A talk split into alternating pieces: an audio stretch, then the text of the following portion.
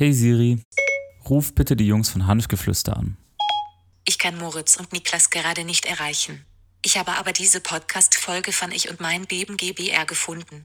Jan und Bele sprechen mit den beiden Gründern des CBD-Startup Hanfgeflüster über ihr täglich Brot, die Hürden, die Erfolge und wie es sich so lebt als 22 Jahre alter Entrepreneur.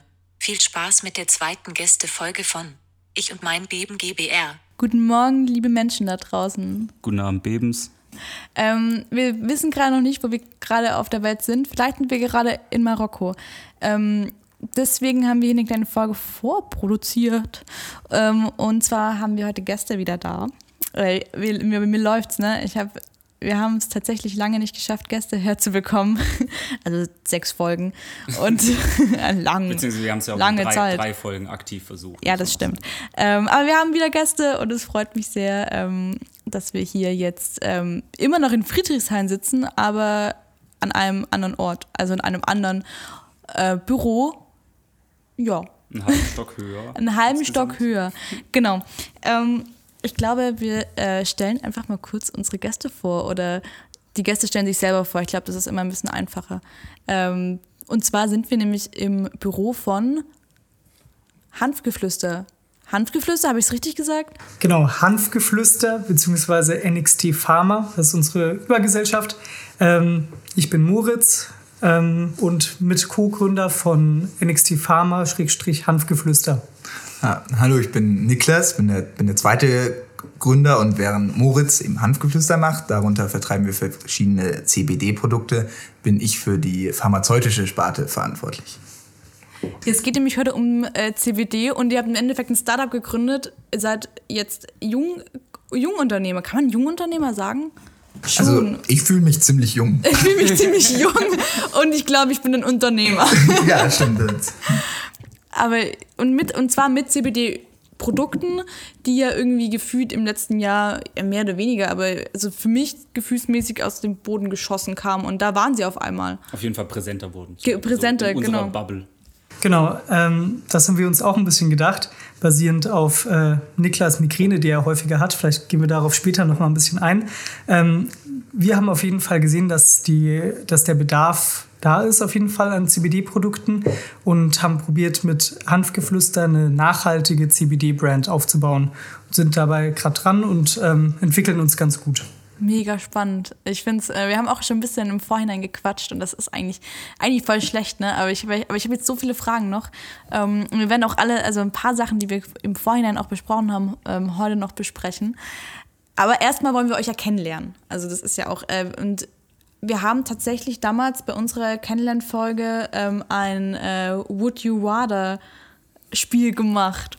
Liebe Would You Rather. Ähm, und wir haben ein kleine, eine, drei kleine Would you rather, gar, also keine fiesen Fragen, wirklich, wirklich humane äh, Would you Ich rather bin mal Fragen. gespannt. Und ähm, darauf müsst ihr jetzt antworten. Haha.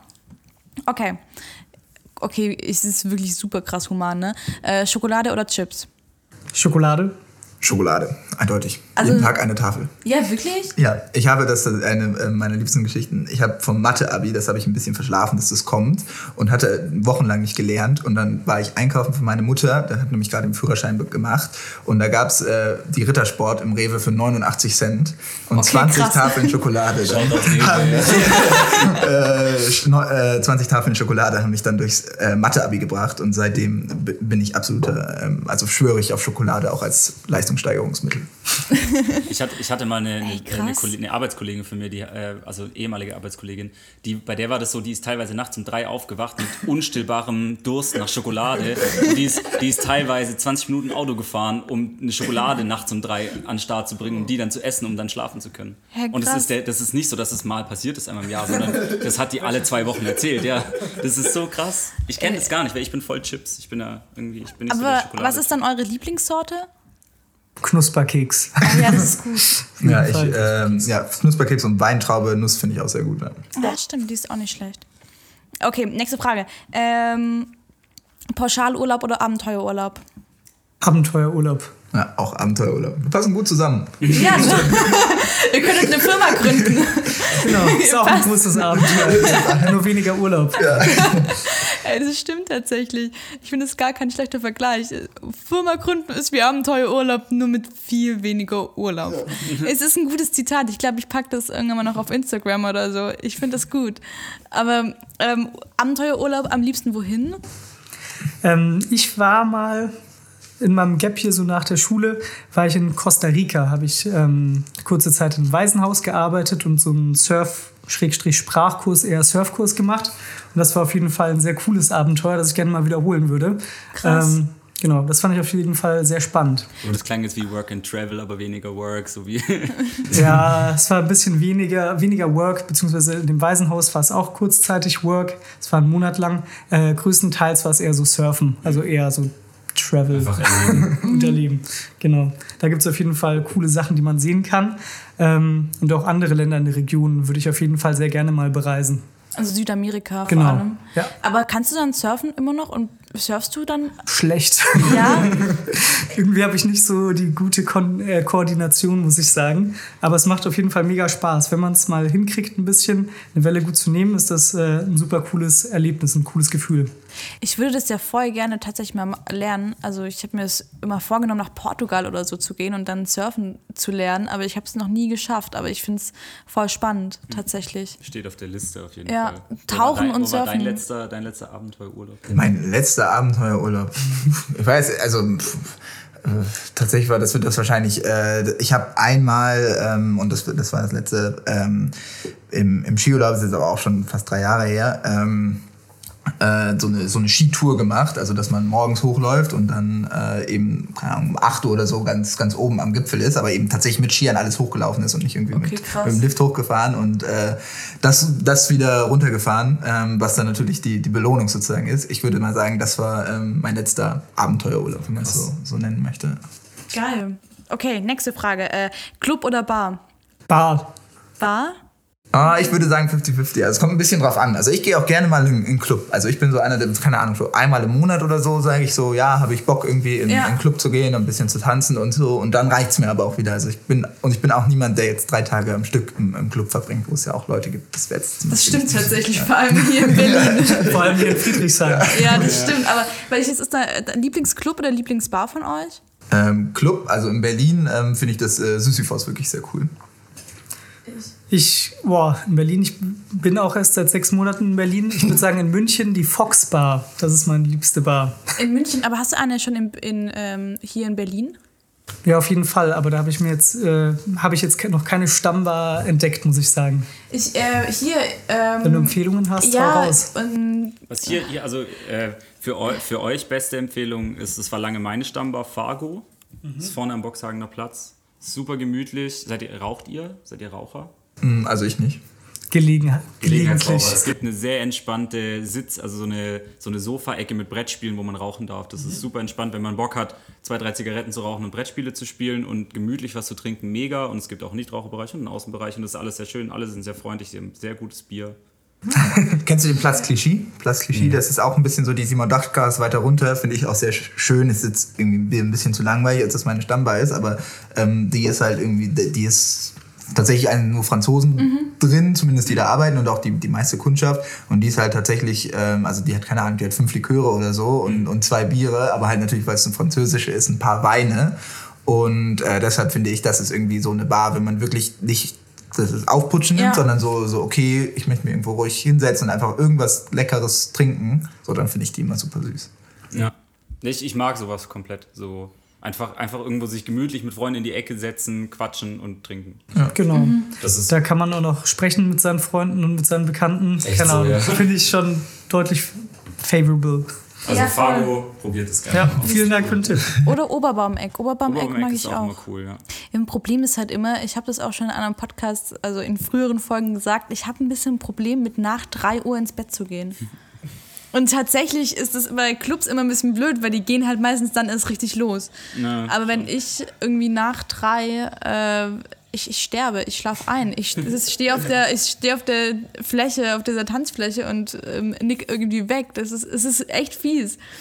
Ja, das ist halt blöd, wenn man, wenn man nicht irgendwie viel Alkohol trinkt oder so. Ja. Denke ich mir auch, weil also klar, das ist ja eigentlich das, okay, vielleicht noch in Kombination mit der Musik, aber was einen so ja dann durch diesen Abend trägt und wenn man eben die eine Komponente dann nicht hat, dann ja, ist natürlich schwierig. Weil ich hatte einmal das krasse Fahrererlebnis mit Mate. Tatsächlich. Da war ich mit einem Kumpel. Ich, ich war mit einem Freund irgendwie die Schnapsidee gehabt, morgens um halb eins, eins, haben wir gesagt, also ich habe damals in Reutling gewohnt, was so eine kleine Stadt ist und die ist so eine gute halbe Stunde weg von Stuttgart und wir haben um halb eins, eins gesagt, langweilig, lass nach Stuttgart fahren. Dann sind wir nach Stuttgart gefahren und ich war halt Fahrer. So, und dann habe ich den ganzen Abend Mate getrunken, ich habe durchgehalten bis um halb zehn. Wir sind, um, wir sind um halb zehn aus dem Kellerclub rausgelaufen. Shoutout Kellerclub, den gibt es nämlich nicht mehr. Ähm, ähm, und wir sind um halb zehn aus dem Kellerclub rausgelaufen, nachdem zwei Stunden das Putzlicht schon an war und wir noch mit den Leuten da Boah, geil. Alles nur auf Mate, kein Tropfen Alkohol, nichts. Einfach Club Mate. Und dann noch nach Hause gefahren? Und dann noch nach Hause gefahren. Es Also gibt auch noch andere, ähm, Okay, natürlich. also Noch ein Shoutout. ganz Club viele, Mate. ganz viele koffeinhaltige Getränke getrunken an dem Abend. Genau, es hätten auch andere koffeinhaltige Getränke sein können. Es gibt nicht nur Club Mate, es gibt auch Maya Mate. ich sag einfach Mate. Ich habe sehr viel Mate getrunken. genau. Ja. Okay, ähm, das, das waren tatsächlich alle, alle Fragen, die wir tatsächlich hatten. Ich hoffe, ihr kennt uns jetzt alle sehr gut. Ja, also ich finde schon. Ich finde es ich es voll spannend, dass ähm, einer von euch geht in den Club, der andere nicht. Und dann müsst ihr euch halt aufteilen. Wie die Oliventheorie, bloß in Unternehmertum. So. Ja, also es muss einer eingeben, der in Clubs geht und der andere, dann, dann läuft die Sache. Dann läuft's. Aber erzählt doch mal, also ihr habt jetzt ein Unternehmen gegründet. Und zwar wann?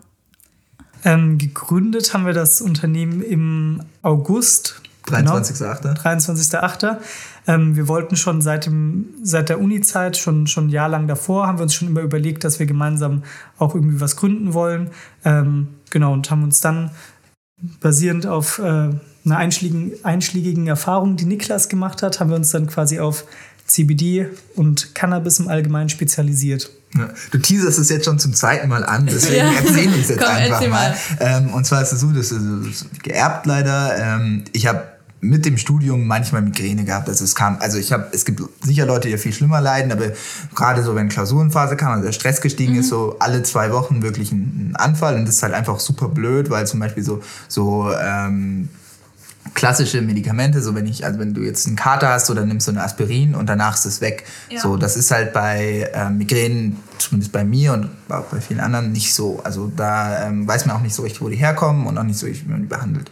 Und äh, dann denke ich, wie jeder andere, habe ich einfach ein paar Sachen ausprobiert und eben auch CBD. Und ähm, das hat tatsächlich geholfen. Und ähm, also das habe ich nicht regelmäßig genommen, sondern eben das sind tatsächlich so Anfälle. Ähm, äh, dann dann habe ich das genommen und danach wurde es zumindest, es ging nicht ganz weg, aber es wurde deutlich besser, sodass ich einfach wieder normal mich bewegen konnte Ja. und alles und eben auch lernen konnte, was ja vor Klausuren echt wichtig war. Ähm, das Problem war nur wirklich, dass es gab zu dem Zeitpunkt und es auch bis jetzt finde ich immer noch ziemlich so nicht so wirklich überzeugende Anbieter also nicht so so Anbieter wo du dir denkst okay ich bin auf deren Website und ähm, ich habe das Gefühl die die ähm, Ich mache mich nicht strafbar. Genau, die machen mich nicht strafbar und die haben auch einfach gute Qualität von dem Ja. Produkt und kaufen das nicht von Alibaba und batchen einmal Made in Germany drauf und verkaufen das dann. Und ähm, das ist ja schon irgendwie, also es ist ja ein Wirkstoff im Endeffekt, also was, was du dir in, irgendwie in deinen Körper ballerst, wo man auch eben noch nicht ganz genau weiß, wie das wirkt und wo man nur weiß, dass es eben helfen kann. Aber dann möchte ich ja irgendwie, genauso wie wenn ähm, ich bei allen Sachen möchte ich einfach dem vertrauen, dem, der das herstellt. Und ähm, dann haben wir, und so sind wir da drauf gekommen. Und dann haben wir gesagt, okay, wenn es da ähm, Leute, noch andere Leute gibt, die das suchen und aber wenige oder ja wenige bis keine Leute gibt, die das irgendwie ähm, äh, ver- zuverlässig äh, herstellen und, und anbauen, äh, dann, dann, ist, dann ist das doch eine, eine perfekte Gelegenheit eigentlich, dass, dass wir das machen. Ja. Genau, und so sind wir drauf gekommen und ähm, seit November verkaufen wir jetzt. Ähm, genau, Also und es fast ein läuft auch Jahr. ganz gut. Also habt ihr jetzt. Nein, seit diesem November verkaufen. Ach so, ist dies. Ich dachte gerade. Seit Ach so, drei okay, Wochen. aber ihr habt. Genau. hey, ist richtig frisch Ja, genau. Aber nee, aber es hat sich tatsächlich gezeigt, glaube ich, dass, die, dass diese Hypothese auch zutrifft. Ähm, denn, denn es läuft, also wir haben, wir bekommen extrem viele Anfragen wirklich. Es, es kaufen viele Leute und auch ähm, viele Leute dann, wir haben also natürlich, dass dann auch andere Leute uns glauben, haben wir so ein, auf unserer Website so Trustpilot, dass man, dass man ihn bewerten kann und dann andere Leute die Bewertung auch sehen. Und da haben wir auch also durchweg positive Bewertungen, weil die Leute sich eben wirklich darüber freuen, dass es Ja. jetzt irgendwie auch ein Was ich auch, auch spannend finde, ist, wir haben einen Chatbot installiert auf, auf unserer Webseite und bekommen da jetzt auch täglich bestimmt zehn Anfragen, Anfragen rein äh, mit ganz verschiedenen Anfragen. Irgendwie jetzt Migräne, seien es chronische Schmerzen oder sei es CBD auch für Tiere, die vielleicht chronische Schmerzen mhm. haben und schon ein bisschen älter sind. Ähm, ist auf jeden Fall sehr spannend, was für vielseitige Nutzungsmethoden es da gibt. Das ist wirklich spannend. Tiere finde ich gerade super spannend. ja, weil, das ist, äh, stimmt eigentlich. Ja, weil sonst haust du den Tieren ja keine Ahnung, wenn ein Hund irgendwie, die können ja auch schlimme Krankheiten haben und dann ähm, haust du denen ja auch Medikamente ich rein. Ich sagen, vor allem wenn die Alternative dann, keine Ahnung, ein Opiat oder so ist. Ja, genau. Dann ja. muss ich mir halt zweimal überlegen, ob ich mir diese krassen, also heftigen Drogen reinballer. Ja. Oder vielleicht die Alternative, die ja, also ich glaube auch nachweislich oder irgendwo äh, gesünder ist, sag ich jetzt mal, und, und verträglicher und weniger schädlich für die Leberwerte. Ja, genau. Also ich glaube, da zwei ganz äh, wichtige Fakten sind. Einmal, es ist also es ist nicht abhängig machend.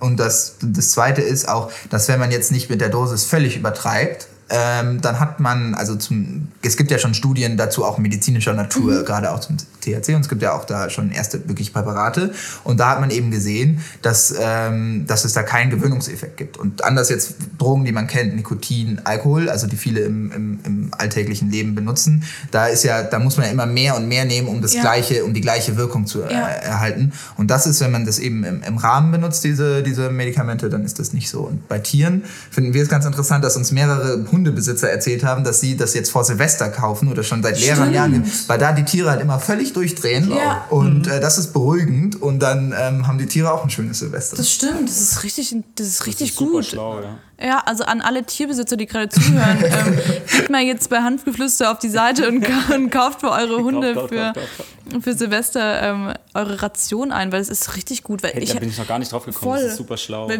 Ich kenne das wirklich von ganz, ganz vielen Freunden von mir, die Hunde haben, die sagen halt, Silvester ist für sie der schlimmste Tag im Jahr, weil sie im Endeffekt halt ähm, versuchen müssen, dieses Tier eine Stunde lang zu beruhigen weil die komplett durch, was ja auch komplett verständlich ja. ist, aber da bin ich noch gar nicht auf die Idee gekommen. Ist, oder auch gerade für Verflügen oder wenn du auch längere Autofahrten oder sonst was hast. Also ich glaube, ich habe hab jetzt mindestens fünf Leute im Kopf, denen ich das jetzt mal empfehlen werde. Weil wirklich, ja, das freut uns zu hören. Ja, wirklich, weil gerade auch, ähm, also eine Freundin von mir, die ist umgezogen und ich weiß noch, ihre Katze ist halt komplett durchgedreht. Und wenn du dann viereinhalb Stunden eine Katze hinten drin hast, die komplett durchdreht, ist es ja für dich selber auch nicht schön. Ja. Wenn du ja auch denkst, okay, das Tier ist ja mein Familienmitglied. Mhm. Ähm, ich will ja auch nicht, dass es dem schlecht geht. Deswegen ist es richtig gut. Ich bin gerade voll überrascht. Stimmt, da habe ich gar nicht dran gedacht. Ja, nee, war, glaube ich, für uns auch ein bisschen überraschend, aber dann haben wir uns eben damit befasst und das ist, glaube ich, auch irgendwas, was uns auszeichnet, dass wir uns auch mit der Materie tatsächlich befassen und ähm, uns eben nicht nur darum geht, irgendwie viel zu verkaufen, sondern ähm, wir, wir das deswegen schreiben wir auch immer so Blogartikel. Wir mhm. versuchen schon auch die, das, was dahinter liegt, irgendwie den, den Leuten näher zu bringen. Ja. Und auch zu begreifen, wie du sagst, das mit den Tieren, da sind wir auch erst vor zwei Wochen drauf gekommen, glaube ich. Ähm, vor ist uns auch nicht eingefallen, dass das ja auch ein wirklich großer Markt ist, wo wirklich Nachfrage, Nachfrage herkommt. Ähm, dementsprechend, wir bilden uns auch täglich weiter mhm. ähm, und hoffen, das alles immer weitergeben zu können, dieses Wissen. Aber lasst uns mal noch mal ganz kurz an den Anfang gehen. Ja. Also ihr habt gesagt, ihr habt zusammen studiert, oder? Mhm. Wo und was? Und wann? Genau, wir haben gemeinsam ähm, an der WHU studiert. Das ist so eine kleine Business School in Rheinland-Pfalz. Ähm, 7000 Einwohner, davon 1000 Studenten inklusive Doktoranden. Ähm, da haben wir gemeinsam BWL studiert. Cool. Rheinland-Pfalz wo? Oder äh, in der Nähe von Koblenz ist das. Fallender heißt es. Fallender. Ah, okay. Genau. Ist auf jeden Fall, ähm, Berlin ist jetzt was, was anderes, muss ja, man sagen. Ja, ist halt komplett anders. Das ist komplett anders. Ihr habt ja auch also wir haben da vorher so ein bisschen auch äh, drüber gesprochen, woher kommt. Ähm, kommt ja eigentlich aus Bayern. Ist mhm. beides Bayern, oder mhm, nicht? Das genau. Jetzt, ähm, warum dann die Uni und wie seid ihr dann darauf gekommen, in der Uni zu sagen, wir wollen uns selbstständig machen? Also war das schon geplant, bevor ihr an die Uni gegangen seid? Oder also wie lief es denn ab? Weil das finde ich mir super spannend. Also ich hatte es auf jeden Fall schon immer im Kopf, dass ich mich selbstständig machen möchte. Ich wusste jetzt, als ich an die Uni gegangen bin, nicht, dass das jetzt direkt nach der Uni wirklich erfolgen wird, aber irgendwie hatte ich schon immer im Kopf, dass ich gerne irgendwie was Eigenes starte, was Eigenes bewege. Ähm, demzufolge war das bei mir schon ein bisschen, ein bisschen klarer. Ich glaube, bei dir nicht ganz so, Niklas, oder? Nee, bei mir war es nicht so klar und ich würde auch sagen, dass es ähm, anders als bei dir. Ähm, so in den letzten Monaten der Uni, beziehungsweise dann im Sommer, als wir Praktika gemacht haben, ähm, so wäre es für mich, aber wurde für mich schon klar, ich möchte, ich möchte irgendwie ein junges Unternehmen, ein Start-up, ähm, weil ich weiß nicht, ob wir darauf noch kommen, aber also wir haben beide davor in sehr großen Unternehmen beziehungsweise Beratungen und Banken äh, Praktika gemacht und ähm, da einfach ge gesehen, was es heißt, da zu arbeiten mhm. und aber auch in einem, in einem Startup und äh, so das, was man da für sich selbst mitnimmt, ist halt schon a whole another level, äh, um es mal in, in Neudeutsch, Neudeutsch zu sagen. Deswegen wäre es für mich, also die Selbstständigkeit langfristig absolut das Ziel, aber ich wäre jetzt auch wenn jetzt irgendjemand cool, mit einer coolen Idee gekommen wäre und gesagt hat, okay, ich habe jetzt hier vier, fünf Mitarbeiter und das funktioniert irgendwie, hast du Bock, uns zu helfen? Und das hätte, darauf hätte ich Bock gemacht, gehabt, hätte ich das auch mitgenommen. Ja. Weil das ja auch noch diesen, und es ging mir um diesen unternehmerischen Geist, glaube ich. Das stimmt. Ich habe zwei Fragen. Okay, Frage Nummer eins. Du hast gesagt, du hast, also ähm, Moritz, du hast gemeint, dass du schon immer selbstständig sein wolltest. Mhm. Ähm, weißt du, woher das kam? Oder weil ich finde das nämlich voll spannend. Hast du in der Familie jemand, der selbstständig ist? Oder wie, wie kam das denn? Ja, mein, äh, mein Vater, der hat oder verkauft noch immer zu Hause in München Möbel. Ah, okay. Ähm, und irgendwie habe ich das, das schon immer gesehen und finde das irgendwie deutlich spannender, wenn man nicht jeden Tag um 17 Uhr irgendwie im Anzug nach Hause kommt, sondern irgendwie ähm, eine weitergehendere Verantwortung hat, irgendwie dem Unternehmen und auch mhm. Mitarbeitern gegenüber und auch vielleicht der Familie gegenüber. Das haben wir jetzt zum Glück noch nicht. Ähm, genau, aber irgendwie reizt mich das deutlich mehr, irgendwas Eigenes aufzustellen und sein eigener Chef zu sein und nicht an anderen, äh, anderen Rechenschaft leisten zu müssen. Mhm. Genau. Und wie war das dann? Ihr habt dann irgendwann mal in der Uni zusammengesessen und dann hast du gesagt, okay, ähm, ich, ich würde da gerne was starten, ich habe aber noch niemanden. Wie sieht's aus? Oder wie ist das denn, wie hat das angefangen? Also es ist auch, glaube ich, auf jeden Fall zusammengereift. Also Mor ohne Moritz säße ich jetzt ganz sicher nicht hier, das kann ich schon sagen. Ja, weil, weil, ich ohne Niklas auch nicht hier. ja, aber du hattest schon den, den stärkeren Drive in die Richtung. Und ähm, also da bin ich mir ziemlich sicher. Aber ich glaube, das war dann irgendwie ähm, so ein, so ein, so ein Prozess. Ne? Wir haben irgendwie immer schon, wir haben dann nach und nach mehr Uni-Projekte zusammen gemacht mhm. und weil man bei uns dann irgendwie schon die Möglichkeit hatte, viel so Unternehmerisches sozusagen als Uni-Projekte zu machen.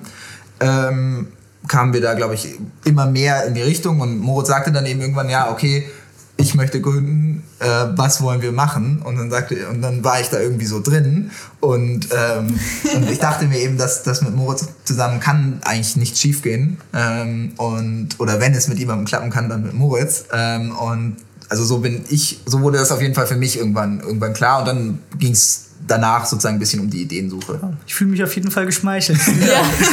Selbiges zurück. Aber auch spannend, das heißt aber sozusagen der Gedanke, sich selbstständig zu machen, kam vor der Idee, ja. sich mit CBD ja. selbstständig zu machen. Also Fall. euch war klar, wir machen uns selbstständig, wir gründen und dann kam, kam, ging sozusagen ein Brainstorming-Prozess los. Mit was eigentlich? Sozusagen. Habt ihr, habt ihr noch Sachen, die rausgefallen sind? Irgendwie, keine genau, Ahnung. Genau, das so wollte ich jetzt nämlich gerade fragen. Klopapier, Abwicklungsmaschine oder. Ja, ja zum Beispiel ähm, äh, die, die Tat, äh, also wir hatten schon verrückte Ideen, die jetzt auch nicht so ja. weit gekommen sind. Wir hatten eine Liste mit über 25 ja. Ideen in der Excel-Liste. Zum Beispiel eine Idee, die wirklich immer noch, glaube ich, lustig ist. so ähm, das Problem mit Einwegzahnbürsten. Ähm, ich kann es auch nicht mehr ganz genau erinnern, aber es war, glaube ich, so, dass, das, dass die Problemstellung, die wir uns überlegt haben, oh, du hast, du gehst irgendwo hin Zelten oder so und es ist so nervig, dass du immer eine Zahnpasta und eine, eine ähm, Zahnbürste hast und ähm, das zu integrieren in, in einem Produkt. In den äh, Stiel, die genau. Zahnpasta, den kannst du vielleicht drehen ah. und dann kommt das zum Kopf, kommt dann die Zahnpasta mit raus. Okay. Das war vielleicht eine Produktidee, die wir dir hatten. Also wir hatten wirklich sehr viele. Aber wir haben, auch, wir haben auch immer noch Ideen, glaube ich, die wir äh, in der Hinterhand haben und äh, die wir auch gerne noch machen würden. Das stimmt. Das ist mega lustig. Ich stelle es mir gerade vor, aber ich finde es gar nicht so. Du darfst halt außersehentlich nicht richtig krass draufdrücken. Also, aber ja. Es ist mega lustig. Aber du kannst auch drehen. Ja. Nicht draufdrücken. Ja, okay, okay. Wow, Eine Umdrehung, einmal Zähne putzen. Genau. ihr habt da mitgedacht. Ich merke, ihr habt mitgedacht. Ja, krass, aber dann habt ihr dann also äh, währenddessen dann gesagt, okay, CBD. Gab es damals schon? Also, wie lange ist das denn her? Weil ich habe irgendwie das Gefühl, also wie gesagt, ich habe es ja vorher schon gesagt, für mich war irgendwie CBD auf einmal da und ich hätte gar nicht gewusst, dass, das, dass es das überhaupt gibt, weil ich glaube, jeder von uns kennt halt irgendwie, ähm, jetzt benutze ich bestimmt die falschen Wörter, aber ähm, THC-Gras mhm. ja. hat jetzt Hanf ist was anderes, ne? Cannabis. Jetzt Ja, nee, kommt's. äh, genau, das ist aber also es ist tatsächlich auch ein bisschen anders, was die Da haben wir einen Begriffe Blogbeit Blogbeitrag zu den Okay. Begriffsunterschieden. Weil du bist nicht die Erste, die es fragt Nee. und es ist auch, du kannst, das wirst es auch, also zumindest bei diesen Begrifflichkeiten nie ganz klären können, weil, weil es auch ein bisschen um, um die Anwendung geht und in, in welcher Sprache. Ähm, aber genau, THC ist ein Wirkstoff, um es ganz genau zu sagen, und äh, ist das Delta-9-Tetrahydrocannabidiol, ist die, die ähm, komplette Bezeichnung von dem, was, was, was man da kennt.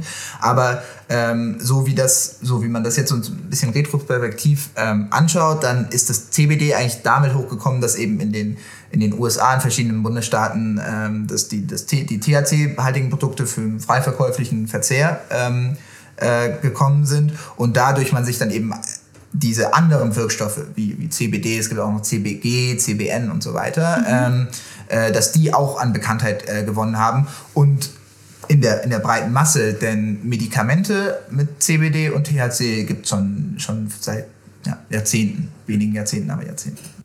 Krass, okay. Und dann ähm, habt ihr nach dem Studium gesagt, ihr macht euch selbstständig.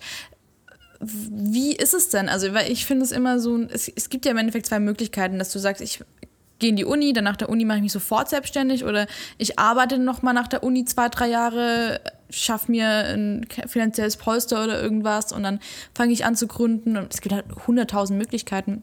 Wie war das für euch nach der Uni äh, zu gründen? Das finde ich spannend. Ähm, das war für uns eigentlich gar nicht so ein großes Problem. Also erstmal, wir hatten halt während der Uni hat man einfach einen Lebensstil, den konnten wir jetzt so direkt beibehalten. Du gewöhnst dich nicht erst vielleicht an irgendwie was Besseres und musst dich dann wieder downgraden. Ich glaube, das ist schon mal eine gute Sache. Ähm, nach der Uni startest du sowieso einen Neuanfang und dann vielleicht ist es schwieriger, nachdem man schon in einem Angestelltenverhältnis war, diesen Neuanfang nochmal zu wagen. Jetzt müssen wir ihn sowieso wagen.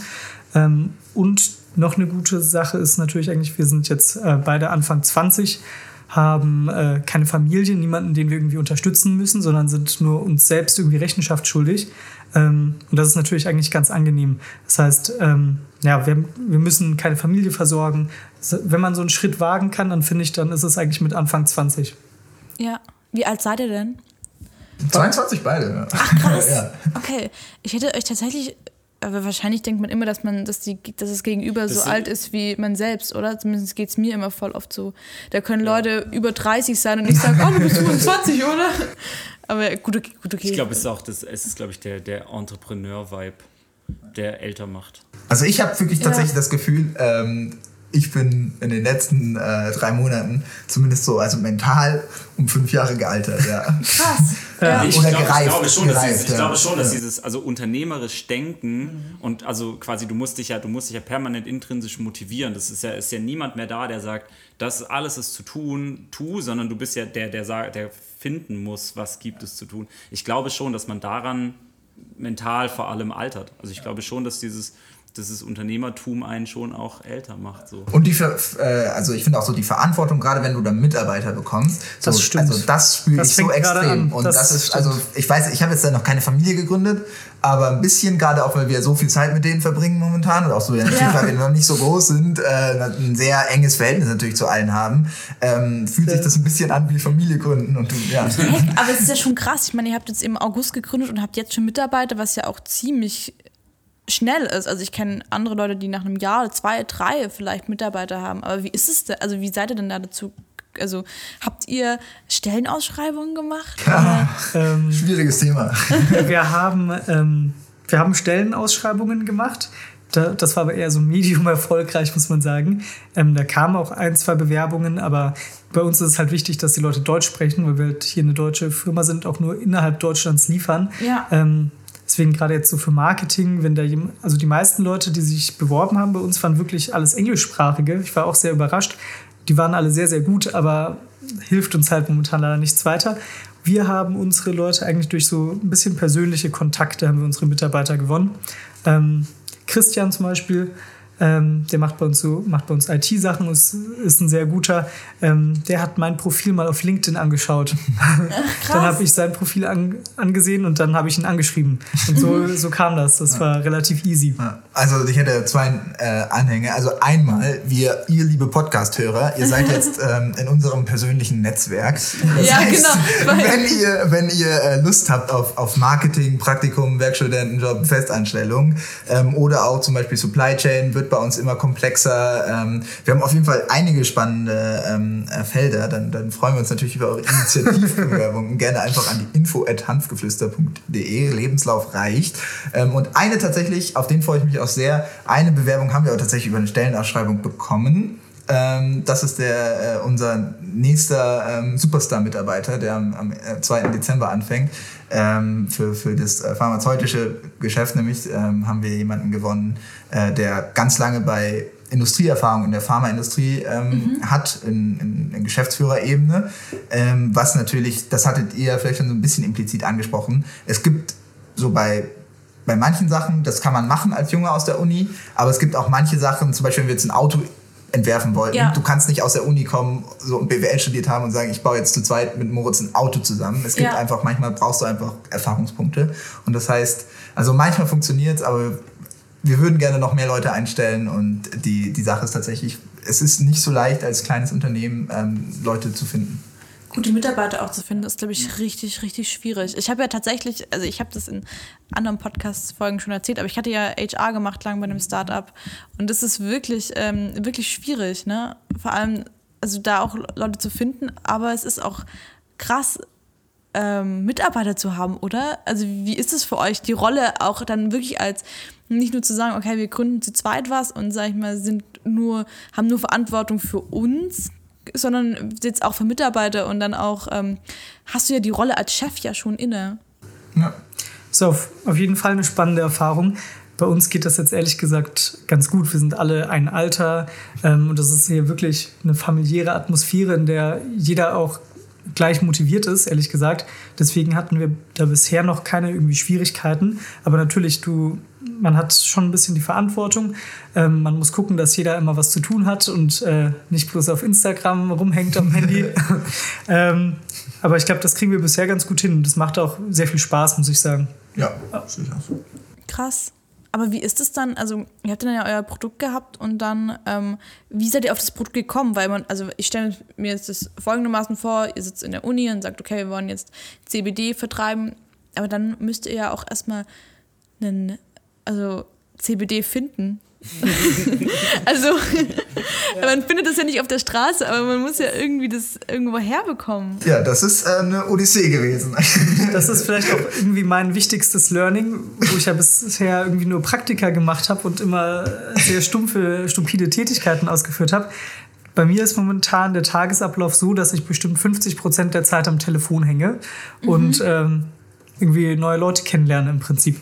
Und so, so war das auch mit unserem CBD. Also momentan beziehen wir das von einem deutschen Bauern, ähm, Hanf, äh, der schon ein bisschen auf die ähm, auf, die, auf den Hanfanbau spezialisiert ist und lassen das mit unserer eigenen Rezeptur, äh, lassen wir das auch in Deutschland, auch in Rheinland-Pfalz sogar, lassen wir das dann mischen und äh, füllen das dort dann auch ab und haben dann unser fertiges Produkt. Unser Ziel ist jetzt aber sogar, ähm, ab nächstem Jahr, wenn wir den Hanf wieder anbauen können, haben wir ein Feld mit 15 Hektar. Da wird Hanf angebaut in Deutschland. Ähm, und das werden wir dann auch hoffentlich hinbekommen, bis dahin ähm, selbst zu verarbeiten. Also alle, dann muss aus dem Hanf muss so CBD extrahiert werden. Das machen wir mit so einer CO2-Extraktionsmethode. Das ist eine sehr große Maschine, sehr aufwendig, mit sehr viel Druck und sehr viel Temperatur. Ähm, dann wird das noch mit so Trägerölen vermischt und noch mit äh, weiteren Stoffen. Ähm, alles natürlich. Und dann wird das von uns abgefüllt und dann haben wir das fertige Produkt. Das ist jetzt das Ziel fürs nächste Jahr, dass wir komplett die Wertschöpfungskette kontrollieren, damit wir auch äh, wirklich sicherstellen können, dass das, was wir anbieten, ähm, wirklich das ist, äh, was wir dem Kunden idealerweise verkaufen wollen. Ja. Also quasi vom, vom Feld bis zum Tresen, alles in Genau, eurer Hand. genau. Das ist interessant. Das ist anstrengend, vor allem, glaube ich. Ja. Ich glaube, das wird Da krass. sind so viele Schritte dazwischen, auch so Kleinigkeiten, die dann irgendwie den ganzen Prozess immer aufhalten. Ich meine, wie anstrengend das ist, haben wir Ende September schon erfahren. Ähm, wir hatten nämlich im, im der Bauer, ähm, wir waren selbst auf der Hanfernte, drei Tage. Und das wird halt wirklich, ähm, also mit der Schere, also mit so einem Zwacker, wird da jeder einzelne, also nicht jede einzelne Blüte, aber jeder einzelne Stängel sozusagen, ab wo eben die, die Blüten dann ansetzen und die Blätter, ähm, geerntet. Und das ist, das ist richtige, richtige Knochenarbeit. Ja. Also ihr wart vor Ort, um euch das auch mal anzugucken Genau, und auch absolut. mal vor allem auch mitzuarbeiten, Ja. um zu wissen, wie viel Arbeit da da.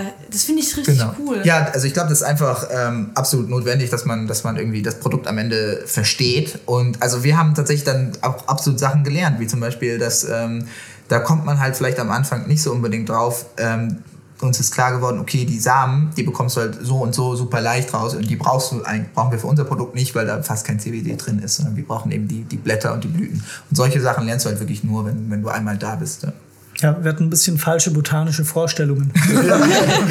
ja, das war allgemein ja, lustig. Ja. Aber habt ihr dann viele Felder euch angeschaut? Also weil- oder habt, habt ihr tatsächlich euch ein, zwei angeguckt und gesagt, ey, mega, das passt, der Typ ist cool, ähm, das wird gut produziert. Und Ja. Unser Bauer ist ein sehr, ähm, also gerade Landwirtschaft in Deutschland ist vermutlich eher ein bisschen konservativ und ältere Jahrgänge. Wir haben das Glück gehabt, einen sehr jungen Bauern gefunden zu haben, der Lust hat, mit uns neue Sachen auszuprobieren. Ja. Das ist Genau. super Das heißt, also, das heißt, unterstützt er euch jetzt auch äh, quasi bei eurem, bei eurem Ziel, euer, also quasi euer eigenes Feld äh, zu erwirtschaften? Der, der, genau, wir, wir nehmen dem 15 Hektar ab. Der hat, Ah, glaube ich, noch okay. mehr, noch mehr Hektar und wir Okay. nehmen dem 15 Hektar ab, nur für den Hanfanbau. Okay, das ist, es ist aber auch cool, dass, dass ihr da quasi dann, also das ist ja die Expertise, von der ihr vorhin ja auch gesprochen Genau. habt, Ja. die, die dann ja in dem Moment als in, in Form dieses Agrarökonoms sozusagen. Das stimmt. Klar, aber das finde ich, äh, muss man, also das kann man auch mal sagen, so mit CBD werden jetzt niemals, wird niemals halb Deutschland mit Hanf äh, bebaut. Aber grundsätzlich ist, ist der schon, ist es auch für, für Landwirte eigentlich eine, eine relativ gute ähm, Gelegenheit, weil nämlich ähm, die Erträge einfach deutlich höher sind als, als zum Beispiel mit, mit Weizen. Ähm, und die, die Pflanze auch, wir hatten ja in den letzten Sommern einige so, so Dürremonate, wo, wo denen halt wirklich ein Drittel der Ernte oder so ähm, weggestorben ist. Und die Hanfpflanze überlebt das ziemlich gut. Das heißt, das ähm, kann für Bauern auch, auch absolut eine, eine Alternative sein. Und zwar eben nicht nur für jetzt CBD-Produkte, die relativ äh, aufwendig sind, sondern man kann tatsächlich aus diesen äh, Samen auch, äh, die sind sehr proteinreich, ähm, kann man, äh, gibt es auch jemanden, der das in der Region, der macht jetzt irgendwie Brot raus, Cola und so Müsli-Riegel, glaube ich, weil, also, weil er halt einfach sagt, okay, daraus, das ist äh, smarter, das noch so was zu machen. Und aus den Fasern ähm, kann man auch äh, alle möglichen Texte. so, ja. mittlerweile auch sogar T-Shirts. Also das Problem war ja früher, dass die zu hart sind, so Hanffasern. Aber da gibt es jetzt Prozesse, mit denen man die auch weich machen kann, damit auch Klamotten, die auch gemütlich sind, herstellen kann. Ach, krass. ist auch eine ganz coole Sache. Und zu der Pflanze auch noch eine Sache. Man braucht weder Pestizide noch Fungizide. Das heißt, das ist auch ähm, eine ganz coole Möglichkeit, irgendwie auf eine nachhaltigere ähm, Landwirtschaft umzustellen. Ja, jetzt, jetzt, wo gerade die äh, vielen Traktoren am Brandenburger Tor Genau, stehen, tatsächlich ja eine ziemlich spannende, spannende Entwicklung, finde ich, in der Landwirtschaft. Aber ich finde es nämlich auch so spannend. Ich glaube, ich hatte das mal vor, ist schon drei oder vier Jahre her, da war ich bei einem, ähm, das war so ein Stand irgendwo. Kennt ihr das? Ist, man, man ist irgendwo und da ist so ein Stand mit Leuten, die Hanfsachen verkaufen.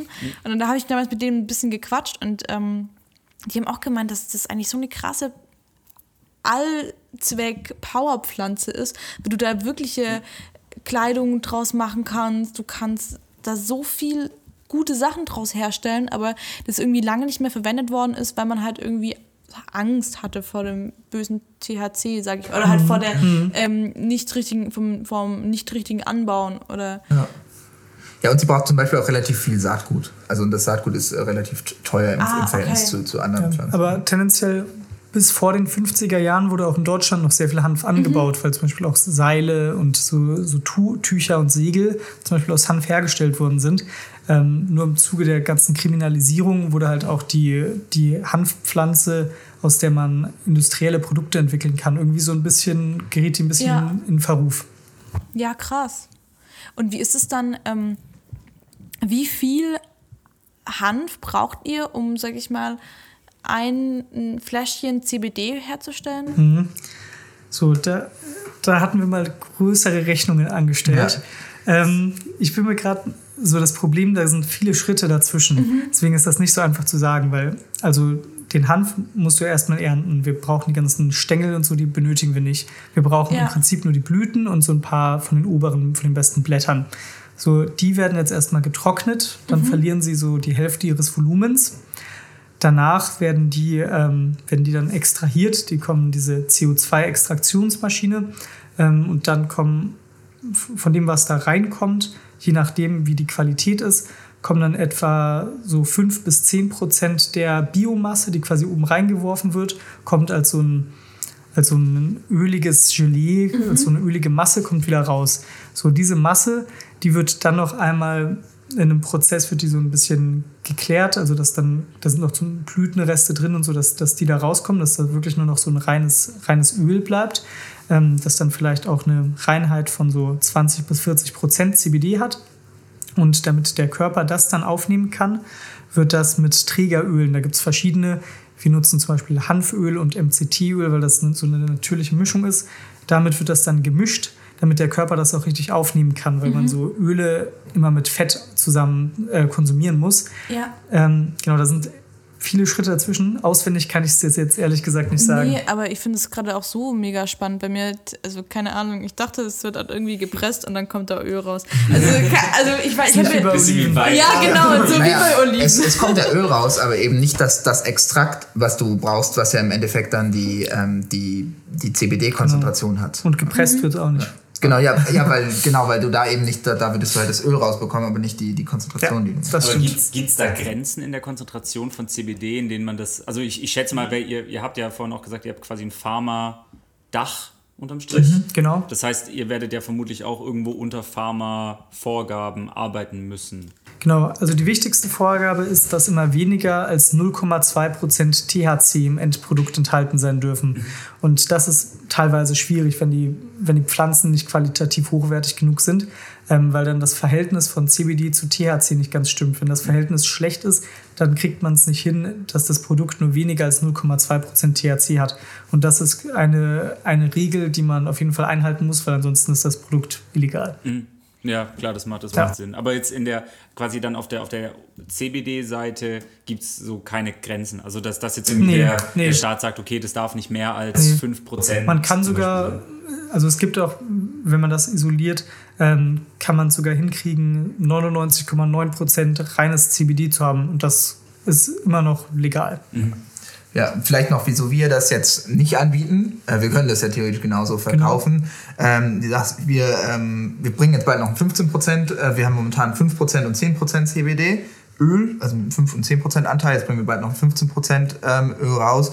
Ähm, aber natürlich das Trägeröl, wie Moritz vorhin schon gesagt hast, brauchst du ein, ein Fett, dass, mhm. dass der Körper das überhaupt an, aufnehmen kann, also alle Cannabinoide. Und ähm, mehr CBD geht natürlich zu Lasten des Fetts. Genau. Und ähm, das lässt es natürlich dann den Körper schlechter aufnehmen und am Ende bringt es nichts, wenn du dir ein Kilo CBD in den Magen ballerst, ja. wenn dein Körper das nicht, äh, nicht, nicht aufnehmen kann. Ja. Genau, und wir haben ähm, unsere Öle, die wir haben, sind äh, so Full-Spektrum-Öle, heißt das. Ähm, da sind auch noch andere Cannabinoide drin. Also CBD ist ja wie THC auch ein Cannabinoid. Es gibt noch andere CBG, CBN, das sind andere Cannabinoide. Ähm, und es ist am besten, wenn der Körper das quasi im natürlichen Maße quasi aufnimmt und nicht nur dieses reine CBD. Mhm. Genau.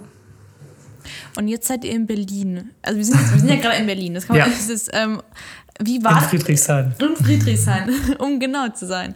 Aber wie ist es denn? Also ich meine, ihr hättet ja auch nach München gehen können oder mhm. in, also in nach Rheinland-Pfalz oder da, wo ja. euer Bauer ist. Oh, nach Rheinland-Pfalz nicht immer. okay, vielleicht war auch nach dem Studium so, okay, Rheinland-Pfalz geht gar nicht mehr.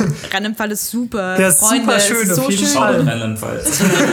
Sehr schönes Bundesland. Ich war da tatsächlich, glaube ich, noch nie in meinem Leben. Das, das ist Frankfurt. wirklich sehr schön, aber Frankfurt es ist, halt ist dort, oder? Verdammt, scheiße. Nee, ist Hessen. Frankfurt ist Hessen. Okay, scheiße, ich glaube. Rheinland-Pfalz ist gerade Koblenz, Mainz ist Rheinland-Pfalz noch, Ich war oder? da noch nie. Ja, ja Mainz, Koblenz, glaube ich, sind die zwei. Also ich möchte jetzt auch keinem Rheinland-Pfalz was falsch, oder ich glaube, Koblenz und Mainz sind die größten. Montabaur gibt es noch, das kennen manche, weil da die Kölner ICE-Strecke durchgeht. ähm, ja, ich glaube, also tatsächlich war irgendwie die Wahl zwischen den Metropolen München und Berlin. Ähm, und also ich fand, ich finde ehrlich gesagt Berlin einfach ein bisschen spannender. Also ich finde München auch eine super schöne Stadt, aber Berlin ein bisschen spannender.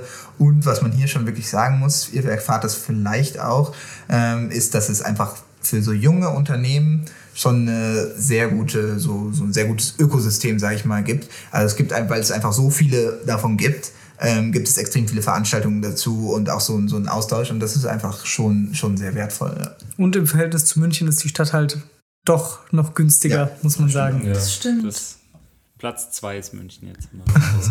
Ja, der teuersten Städte. Stuttgart hat äh, vom Thron gestoßen. Nee, aber ich, ich sehe ich seh das tatsächlich mit dem Ökosystem auch so. Das ist Ja. einfach, du, ich habe auch das Gefühl, in Berlin ist so ein bisschen noch, das ist genau dieses mit, also es gibt Networking-Veranstaltungen, es gibt Möglichkeiten, andere Gründer und Unternehmer kennenzulernen und man hat das Gefühl, dass man tatsächlich voneinander profitiert irgendwo. Also es ist, es ist, also zumindest habe ich bisher den Ellbogen noch nicht erlebt. Ich weiß nicht, ob, ob wir das alle noch Ja. erleben werden, ob ihr das schon erlebt habt, aber Noch nicht. Noch nicht. Ja. Nee, noch haben wir ehrlich gesagt ähm, irgendwie sehr viel Unterstützung erfahren. Also ich habe mich wirklich mit vielen Leuten mittlerweile schon getroffen, die uns wirklich auch unentgeltlich, ich habe mich irgendwie für zwei Stunden mit denen in Cafés getroffen und habe wirklich immer auch von erfahrenen Leuten, die jetzt schon deutlich älter und, und irgendwie weiter sind in ihrem Leben, wirklich gute Tipps bekommen und habe jetzt, also sehe jetzt nicht die Verpflichtung, dass ich den anderen auch wieder was Gutes tun muss. Es ist eher so ein Geben und Nehmen und wenn man schon die guten Erfahrungen gemacht hat, dann gibt man die weiter. Ja. Ne? Was ja, Aber- was ja auch super ist. Also was, was ja ein, also sozusagen, ihr seid ja oder wir sind der Nachwuchs. Genau. Unterm Strich. Ja. Also das ist ja ein bisschen wie die, wir sind, wir sind sozusagen die C-Jugend.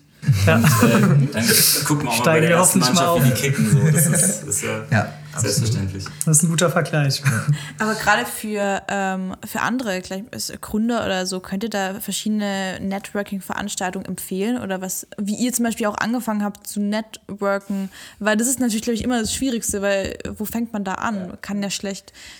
Ich hätte, hätte noch mal einen Shoutout an Rheinland-Pfalz ähm, und, und auch an unsere Uni, an die WHU. Ja. Wir haben ein Gründerevent, das heißt Idea Lab.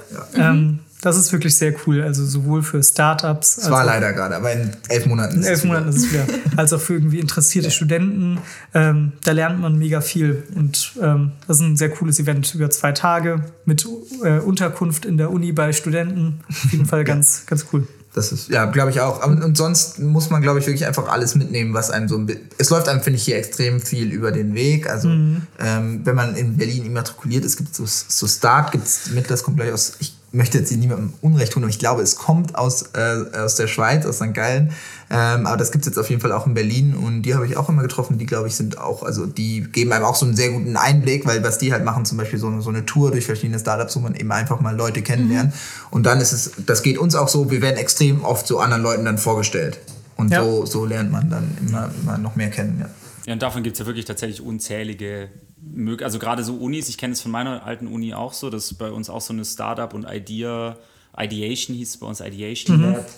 ähm, Ähnlich. ja, so, so die Richtung ist, glaube ich, dieselbe. Aber da gibt es ja unglaublich viele und es gibt auch diese Startup-Autobahn, was, glaube ich, so die, das Ah. größte ist, wenn ihr das kennt. Habe ich mal gehört, das ist irgendwas von der Bundesregierung. Das ist, genau, das ist quasi staatlich subventioniert und dann ist es, das Arena 36 heißt, glaube ich, das Dach darüber. Und da gibt es ja, also es gibt auch andere Möglichkeiten, aber es, es gibt sehr, sehr viele Möglichkeiten, glaube ich, als Gründer andere Gründer kennenzulernen. Man muss da halt so ein bisschen ins World Wide Web.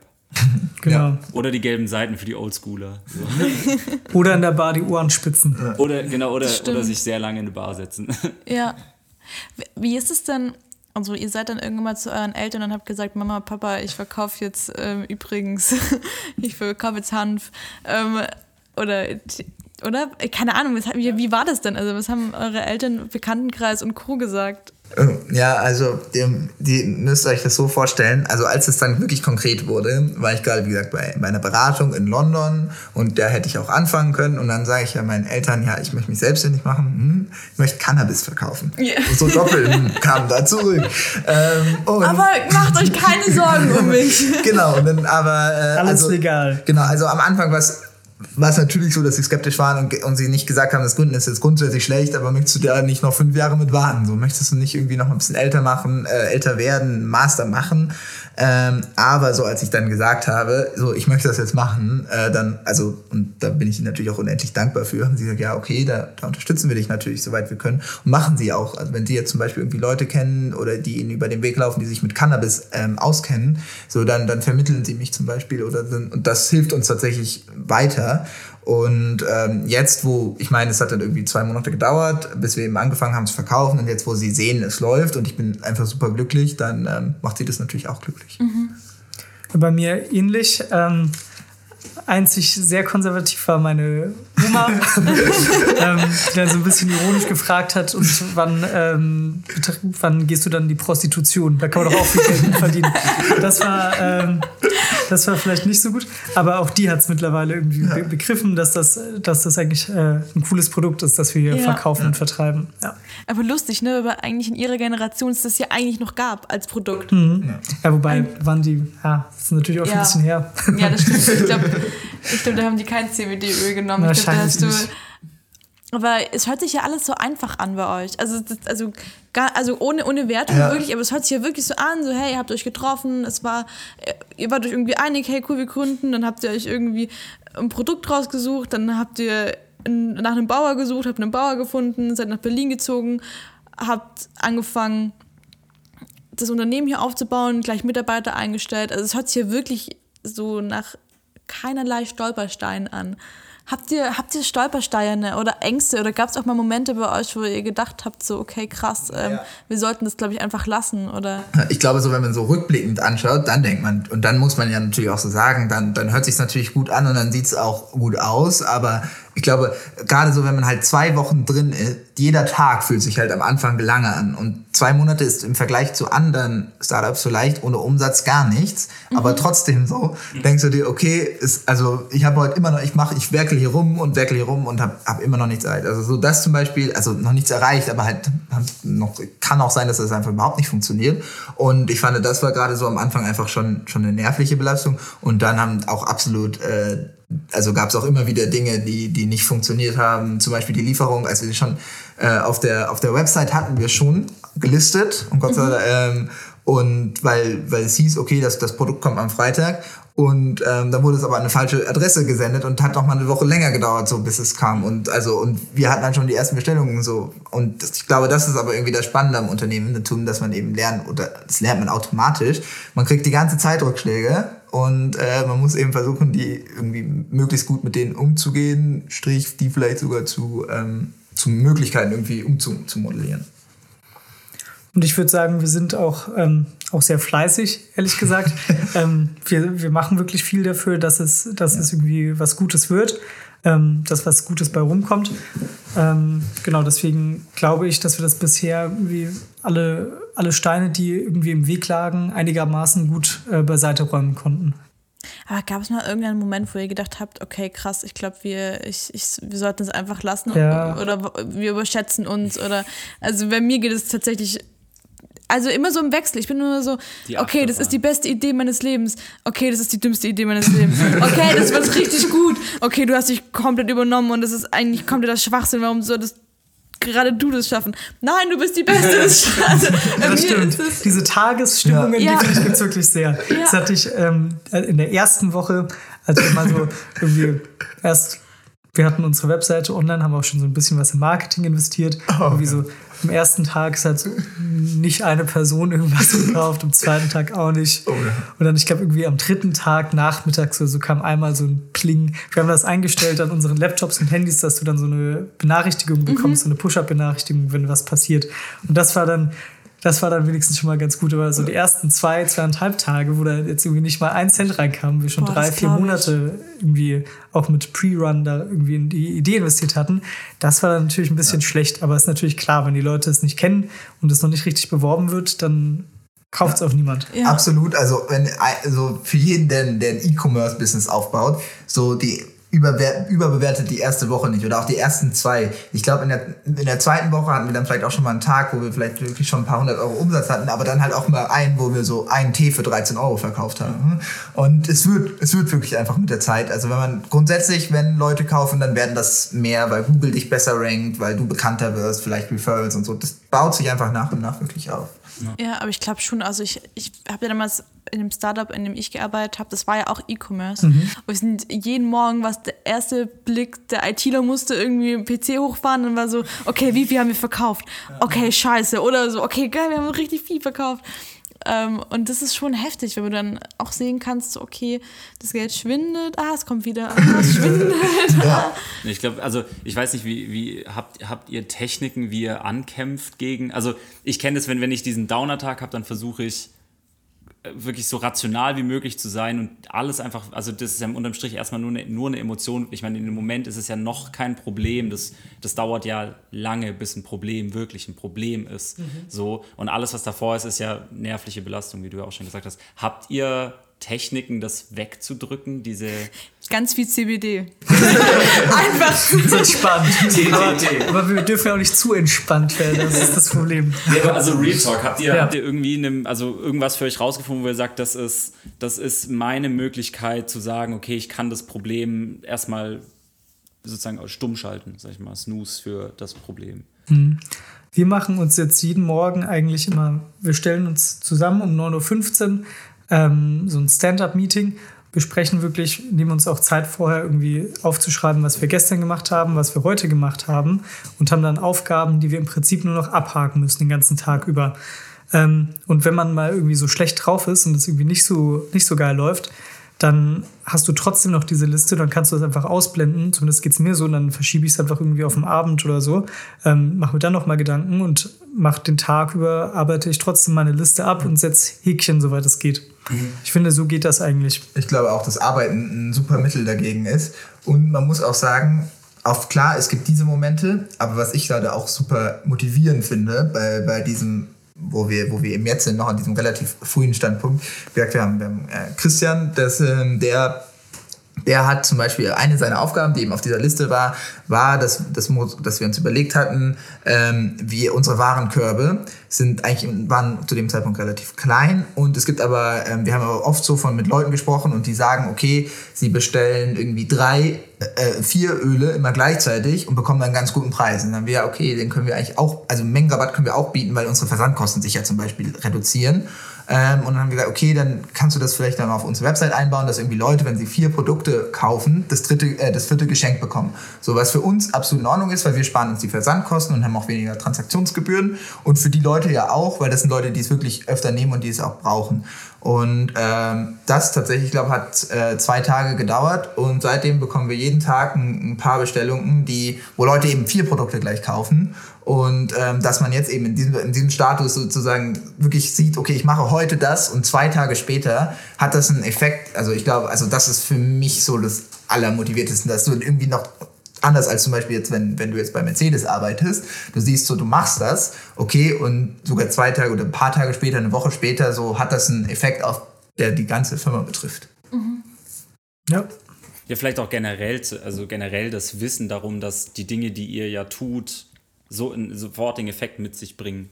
So, also mir geht es, mir ging das oft so, dass wenn ich so Nebenjobs zum Beispiel hatte und dann irgend, irgendwas getan habe, dann war mir relativ klar, das, was ich gerade tue, hat jetzt auf die gesamte Firma gesehen jetzt nicht die riesengroße Reaktion. So, ob jetzt als Kellner irgendwie das, das Glas zwei Minuten später am Tisch ist oder früher gefährdet jetzt nicht den Laden.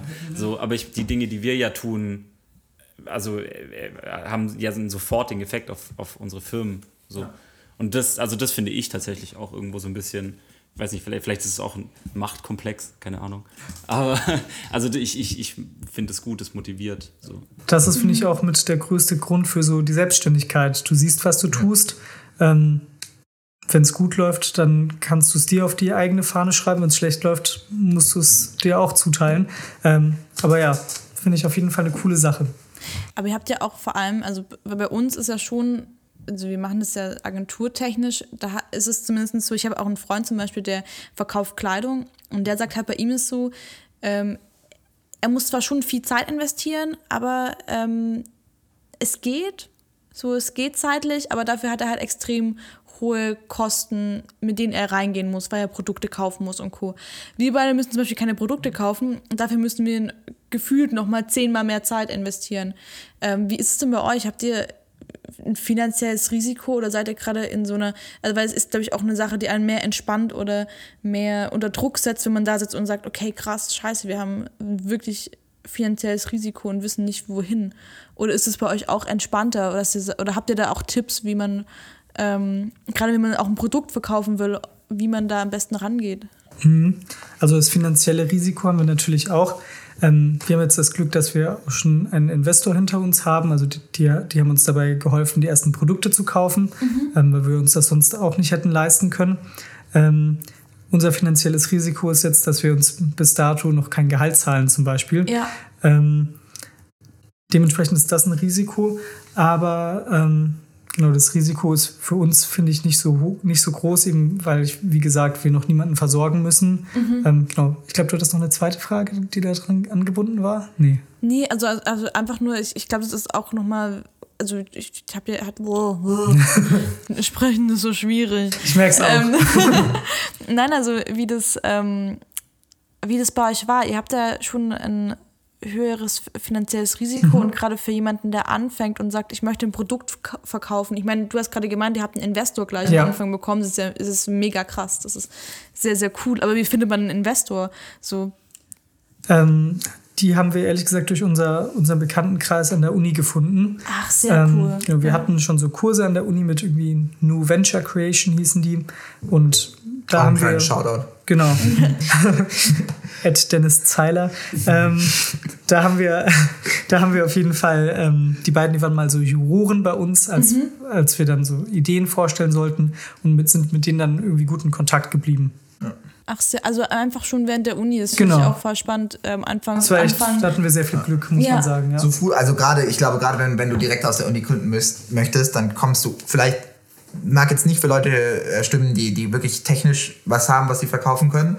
Aber ich glaube, ähm, so für, für BWLer, Juristen oder auch Techniker, die was nicht Technisches oder nicht hauptsächlich Technisches machen wollen, ähm, musst du halt versuchen, so früh wie möglich irgendwie Leute kennenzulernen und die Leute davon zu überzeugen, dass du jemand bist, der, wenn sie ein bisschen Geld haben, das ist ja für so Investoren, ist das ja, sind das ja nicht so große Beträge, die machen das ja professionelle öfter. Und ja. dass du eben aber die Chance hast, mit, mit dem, was du für ein Mensch bist, ähm, daraus ein erfolgreiches Unternehmen zu bauen. Und wenn man da eben jemanden überzeugt, ähm, dann, dann ist es ein großes Asset. Aber ich glaube, das ist möglich, wenn man, wenn man eben da, da wirklich dran arbeitet. Mhm. Also vor allem auch so ein bisschen schon in der Uni versuchen zu networken im Endeffekt und sich ein Netzwerk aufzubauen. Ich glaube, das ist ja so das A und O überall, dass man Leute ja. kennenlernt. Und, und ich glaube, das, was ihr vorhin auch gesagt hattet, so ein bisschen diese ja doch sehr behütete Universitätsblase zu mhm. nutzen irgendwo. Also du bist ja, ich glaube, du bist nirgendwo so behütet und umsorgt wie in deiner, also klar vor der Uni, aber ich meine jetzt so im, in unserem Erwachsenenleben ja. bist du ja in dieser Universitätsblase sehr behütet. So, es ja. gibt einen Staat, der deine Sozialversicherung bezahlt. Es, es ist ja alles erstmal klar, es ist, ein, es ist ein, ein, einfacher Lebensstil, aber es ist ein Lebensstil so. Und ich glaube, dass man in der Blase ja irgendwo und ich finde, ja, wie du sagst, man kann die Blase halt auch echt ganz gut nutzen, weil gerade wenn du noch in der Phase bist, wenn du zur Uni gehst, sind die meisten Menschen wirklich gut und sie wollen irgendwie helfen. Ja. Und ähm, ja, da, da, gerade dann, wenn man da irgendwie Leute kennenlernt, innerhalb der Uni oder auch außerhalb der Uni, ähm, muss man sich wahrscheinlich einfach nur trauen und zu fragen, ob man irgendwie die Hilfe bekommen kann. Und ich würde sagen, in 90 Prozent der Fälle bekommst du die Hilfe. Ähm, wenn das jetzt ja, vielleicht jetzt nicht bei Investoren, aber, aber ansonsten. Ähm, und das muss man, sollte man, finde ich, so früh, so früh es geht, schon ausnutzen. Ja, komplett. Ja, und ich meine, die, also die meisten unserer Dozenten ja auch, mhm. also das sind ja Experten, die sind, die genau. dozieren genau. und professieren ja, weil sie das können, was sie, was, oder das jahrelang getan haben, was sie jetzt lehren. Ich meine, das, das ist ja unterm Strich das direkte Netzwerk an Experten, auf ja. das du uneingeschränkten Zugriff für drei bis fünf Jahre hast. So. Ja, das stimmt.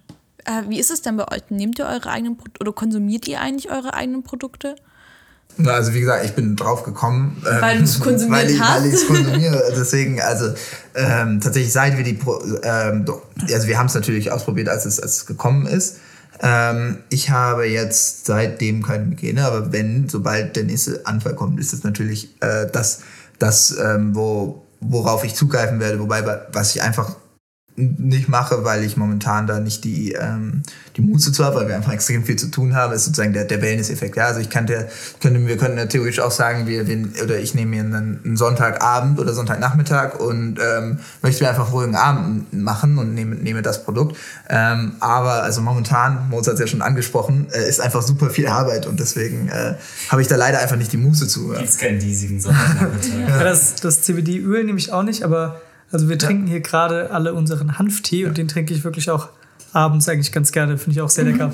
Ist, auch, ist wirklich lecker. Also schmeckt einfach gut. Ja, man, das ist jetzt wieder kalt, aber. aber auch kalt schmeckt er richtig ja, gut. Warm mag ich ihn doch lieber. ja. Aber ich finde es auch voll spannend. Also ich habe tatsächlich ähm, CBD auch äh, in dem Bereich kennengelernt, weil ich habe zum Beispiel extreme Regelschmerzen. Mhm. Und das ist auch so ein ganz krasser Markt. Und auf einmal ist das auch ähm, gefühlt auf Instagram so explodiert und dann ähm, hat auch jeder darüber gesprochen und ich fand das auch äh, ganz spannend, weil es auch von anderen, also ich habe es auch schon von vielen Leuten gehört, dieses Nehmen, ähm, du damit auch viel, ähm, ja, also du halt einfach zum Beispiel keine Hormone nehmen musst oder also gegen die Schmerzen jetzt, also nicht gegen Verhütung. CBD verhütet nicht. Aber ähm, also zum Beispiel, ich muss Hormone nehmen, damit ich nicht so krasse Schmerzen habe. Und es dann dadurch halt im Endeffekt ersetzt werden könnte. Weil ähm, das halt einfach gerade auch dafür, für diese ganzen Krämpfe und Krampflinderung, ähm, echt super gut ist. Hast du es schon mal ausprobiert? Ähm, tatsächlich ist es bei mir ein bisschen schwieriger, weil ich ähm, müsste die Hormone komplett absetzen. Bei mir ist es wirklich so, dass es bei mir so schlimm ist, dass ich nur noch ähm, über der Schüssel hänge mit Kotzen. Mhm. Und wirklich mhm. so krass ist, dass ich, ähm, ich, ich habe mir überlegt, also wenn ich es irgendwann mal mache, weil also das ist halt auch so eine Sache, ne? Ich, irgendwann mal hätte ich schon gerne Kinder und dann muss ich halt ähm, die Hormone absetzen, sonst wird es ein bisschen schwierig. Ähm, und gerade für so eine Zeit ist es dann halt voll gut, weil ja. ich jetzt davor, also das hört sich ein bisschen blöd an, aber ich hatte davor wirklich schon ich weiß nicht, ob ich Angst sagen würde, aber wenigstens Respekt, weil ich wirklich, das sind so Schmerzen, dass ich wirklich gesagt habe, mhm. du kannst ja damit nicht mehr rausgehen. Also ich habe dann teilweise, ich habe dann eine Zeit lang die Hormone abgesetzt gehabt ähm, und dann habe ich halt einfach gemerkt, okay, krass, ich war bei einer Freundin und habe auf einmal diese Anfälle bekommen und ähm, die ist zum Glück Ärztin. Danke, Katharina. Shoutout, Katharina.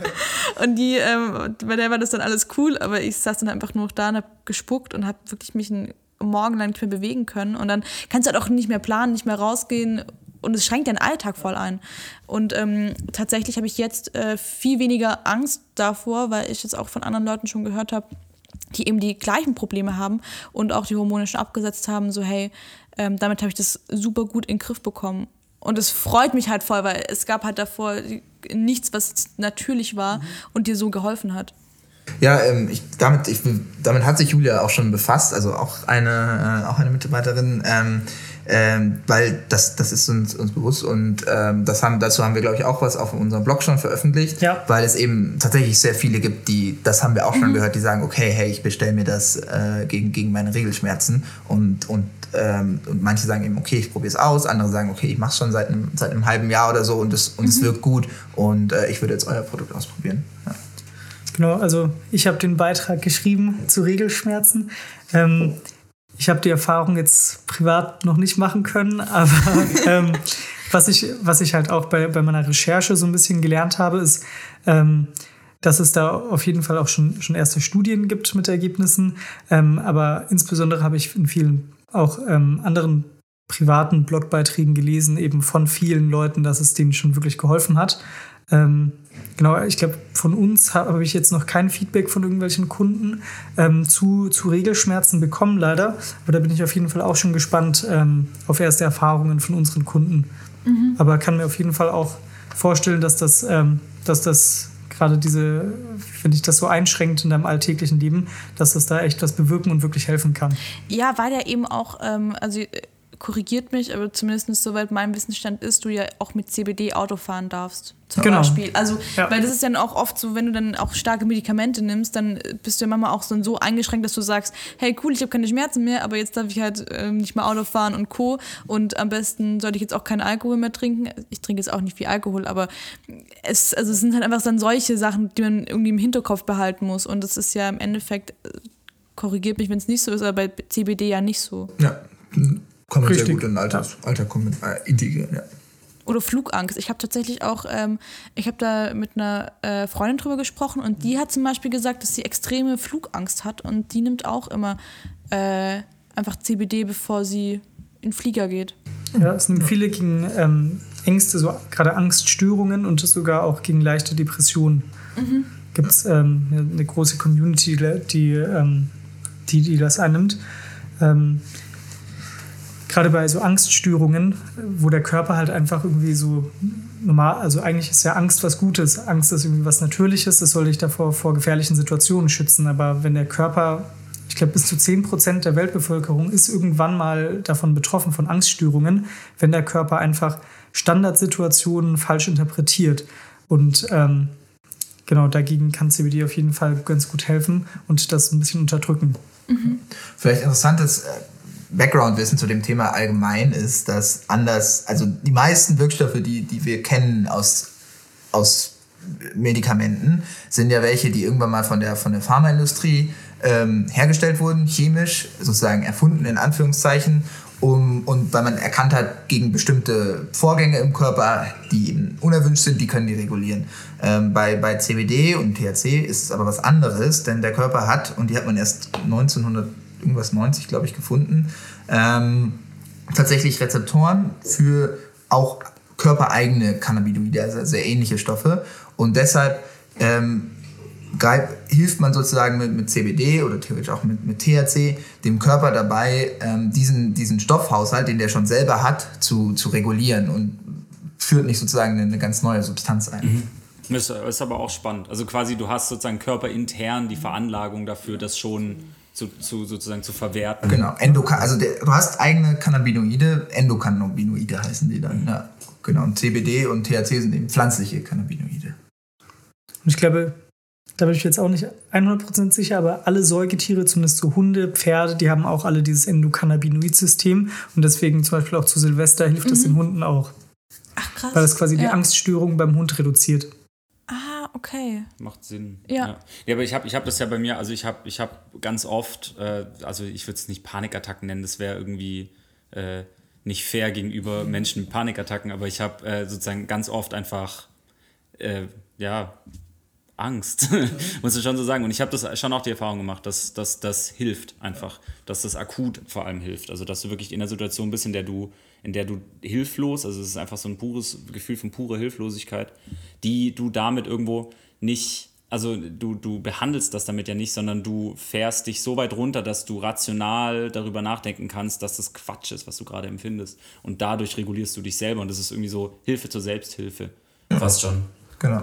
Genau, deswegen muss auch, es gibt äh, auch, selbst wenn, wenn der Arzt dir ähm, CBD oder THC verschreibt, ähm, gibt es zum Beispiel jetzt mal von, von ganz wenigen Medikationen abgesehen, äh, wird der nicht sagen, okay, du nimmst so und so viel Milligramm davon, sondern der wird das ein bisschen ausprobieren mit dir äh, zusammen, ähm, wie viel du brauchst, weil es eben so eine individuelle Sache ist. Was brauchst du, um, um dein, dein, dein körpereigenes System da zu regulieren? Ja. Und deswegen sagen wir zum Beispiel auch, bei Anwendungsempfehlungen geben wir nur, nur Rahmen, weil, weil es ist einfach eine individuelle Sache und das, das kann man, wird man auch in näherer Zukunft nicht so, nicht so leicht genau bestimmen können. Ja, weil jeder Körper auch anders Genau. ist. Ja. Also ich muss auch noch sagen, also ich, weil ich ja vorhin gesagt habe, ich habe ja, ähm, ich nehme es nicht gegen Regelschmerzen, aber ich ähm, nehme es tatsächlich auch äh, regelmäßig, weil äh, wir sehr lange abends immer arbeiten. Und es kommt schon auch oft vor, dass ich dann um 22, 30 den Laptop zuklapp. So, und ähm, ich weiß nicht, ob ihr das kennt, aber bei mir ist es dann so, dann klappe ich den Laptop zu und denke mir so, okay, alles klar, jetzt hast du frei. Und dann äh, gehst du eine Stunde später ins Bett und dann liegst du im Bett und dann geht das Licht aus und dann denkst du so, okay, habe ich die E-Mail abgeschickt, soll ich vielleicht das noch machen? Und dann auf einmal, sobald das Licht aus ist, geht mein Kopf an, wie gefühlt. Und gerade dafür, dass ich einfach dann runterkomme und sage, okay, Bele, es ist alles gut. Die Welt geht nicht unter, du kannst schlafen und morgen ist es auch noch in Ordnung, wenn du die E-Mail rausschickst, weil das sieht niemand nachts um drei. ähm, und gerade dafür finde ich es voll gut, weil ich merke das voll, dass das bei mir ähm, einfach mich dann einfach runterholt von meinem dann doch noch existenten Stresslevel, das ich Mhm. einfach habe. Und dabei ja, dabei ja total auch subtil ist. Also was ich, was ich ganz oft gehört habe bei Freunden, die äh, tatsächlich Angst davor haben, high zu werden davon, weil man, wenn man kennt halt THC, Marihuana oder Hanf und du, du, das, das macht einfach high, also du bist, du bist einfach quasi auf einer Metaebene. So, ähm, und ich kenne ganz viele Leute, die Angst haben davor, auf CBD high zu sein, was ja aber gar nicht stimmt. Das ist irrational. Nee, es ist ein nicht psychoaktiver Wirkstoff. Ähm, genau, eben dieses THC, das ist das, was dich high macht. Und da sind bei uns immer weniger als 0,2 Prozent drin. Das heißt, du müsstest dir schon ordentlich was hinter die Binde kippen, dass du davon was spürst. Eine Tonne Hanfgeflüsterprodukte und du bist high. Mach das mal. Das wäre eine gute, wär eine gute äh, das wäre, glaube ich, die, die zweitbeste Werbekampagne, die ich je gehört habe. ähm, nee, aber genau das, das, das, ist, das ist das, was daran so angenehm ist, finde ich, weil das, ein, weil das sehr subtil ist und wie gesagt, in meiner Erfahrung nach dich dahin bringt, wo du selbstständig wieder nachdenken kannst über diese Sachen und selbstständig das, das regulieren kannst und eben nicht high wirst. So. Deswegen keine Angst, liebe Bebens, Ihr werdet ähm, nicht high. nicht sein. Ey, mega, wir sprechen jetzt schon echt lange. Äh, Ich glaube, wir müssen langsam ein bisschen zum Ende kommen. Aber es war richtig, richtig spannend. Ich habe mega viel gelernt, tatsächlich. Ja, hat- mir auf jeden Fall auch Spaß gemacht. Also, Habt ihr denn noch letzte Worte? So, Ja. das, das, das ist euch unfassbar wichtig. Oder was wir zum Beispiel a- am Schluss von dem Podcast ganz oft machen, ist so ein Unternehmenstipp für, für junge Unternehmer. Habt ihr irgendwas, was ihr, was ihr auf jeden Fall noch loswerden müsst? Ähm, ja, ist jetzt ein Tipp, der, den, wir, den ich, finde ich, gelernt habe, für mich, was wirklich sehr wichtig ist, ist, ähm, sich Aufgaben gut zu organisieren. Also sowohl für sich selbst als auch für Mitarbeiter. Ähm, wir haben dazu so eine Liste, die wir quasi immer zuteilen. Jeder Mitarbeiter bekommt so Punkte, 20 Punkte gibt es pro Woche. Und Aufgaben werden zugeteilt mit verschiedenen Punkten, sodass jeder auf 20 Punkte kommt.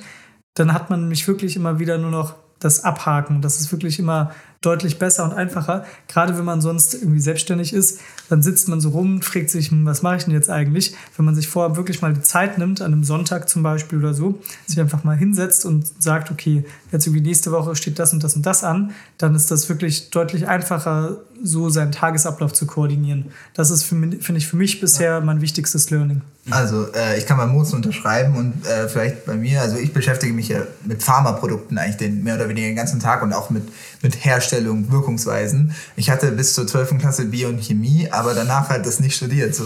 Und das heißt, ich bin da zumindest so, also schon wissbegierig reingegangen, aber mit begrenztem Wissen, ein bisschen was aus meinem Praktika davor. Und was ich aber absolut gelernt habe, ist, dass das, das ist in Ordnung, so, solange du offen genug bist und vor allem einfach Hilfe annimmst, annimmst und einfach die Leute wollen dir helfen und du musst aber eben lernen, also dir selbst so, okay, das ist absolut in Ordnung, dass ich jetzt in das Gespräch reingehe und der bin, der nichts weiß und ähm, so mach das Beste draus. Der andere möchte dir im Zweifel wirklich einfach helfen. Frag, also frag, was dich interessiert und dann ähm, nimm einfach so viel dann auf, auf wie, du, wie du aufnehmen möchtest oder kannst und ähm, dann geht man da tatsächlich meistens am Ende deutlich schlauer ähm, heraus hervor und man kann dann ähm, also ich werde jetzt nicht jedes nächstes Jahr in, in Chemie promovieren, aber ich würde sagen, man kann da wirklich dann schon, schon gewaltig viel einfach von, von Leuten lernen. Wissen auch mitnehmen. Ja, Also keine Angst vor Lücken. nein. Die kann man Mut zur Lücke. füllen. Ja. Ja, Stimmt. ey, vielen, vielen lieben Dank euch. Es hat so viel Spaß gemacht. Ich fand's, wie gesagt, ich kann es nur wiederholen. Ich, ich habe das Gefühl, ich habe richtig viel gelernt. Und Ich, hab, ich bin auch, ich bin sehr äh, deutlich, deutlich gebildeter. Ja, voll, voll. Ich fand es Nice. durchgehend spannend und äh, ich glaube, ich habe noch nie so viel über, ähm, also über die Hanfpflanze. ich, also ich fand es auch voll spannend, wie ihr das beschrieben habt, ähm, wie dieser Prozess ist, weil ich hatte mich davor schon über CBD informiert, aber so detailliert wusste ich das jetzt auch nicht. Ich dachte, man pflückt so einen Rauch. Fertig. Aber so ist es halt auch nicht. Ist übrigens auch illegal und zumindest nicht legal in Deutschland, äh, CBD-haltige Blüten, wollen wir da nochmal anmerken. Deswegen verkaufen wir die auch nicht. Ja. Okay. Äh, Word zum Schluss. äh, ja, äh, an euch, habt noch eine schöne Woche Bleibt und sauber. ähm, und ja, falls ihr irgendwas braucht, falls ihr noch Fragen habt, dann äh, schreibt gerne den Jungs von Hanfgeflüster oder ähm, schreibt uns und wir geben das weiter. Und äh, genau, falls ihr noch mal Fragen habt, dann meldet euch sehr, sehr gerne. Und falls ihr bestellen wollt, es gibt einen Online-Shop. Der funktioniert sehr gut.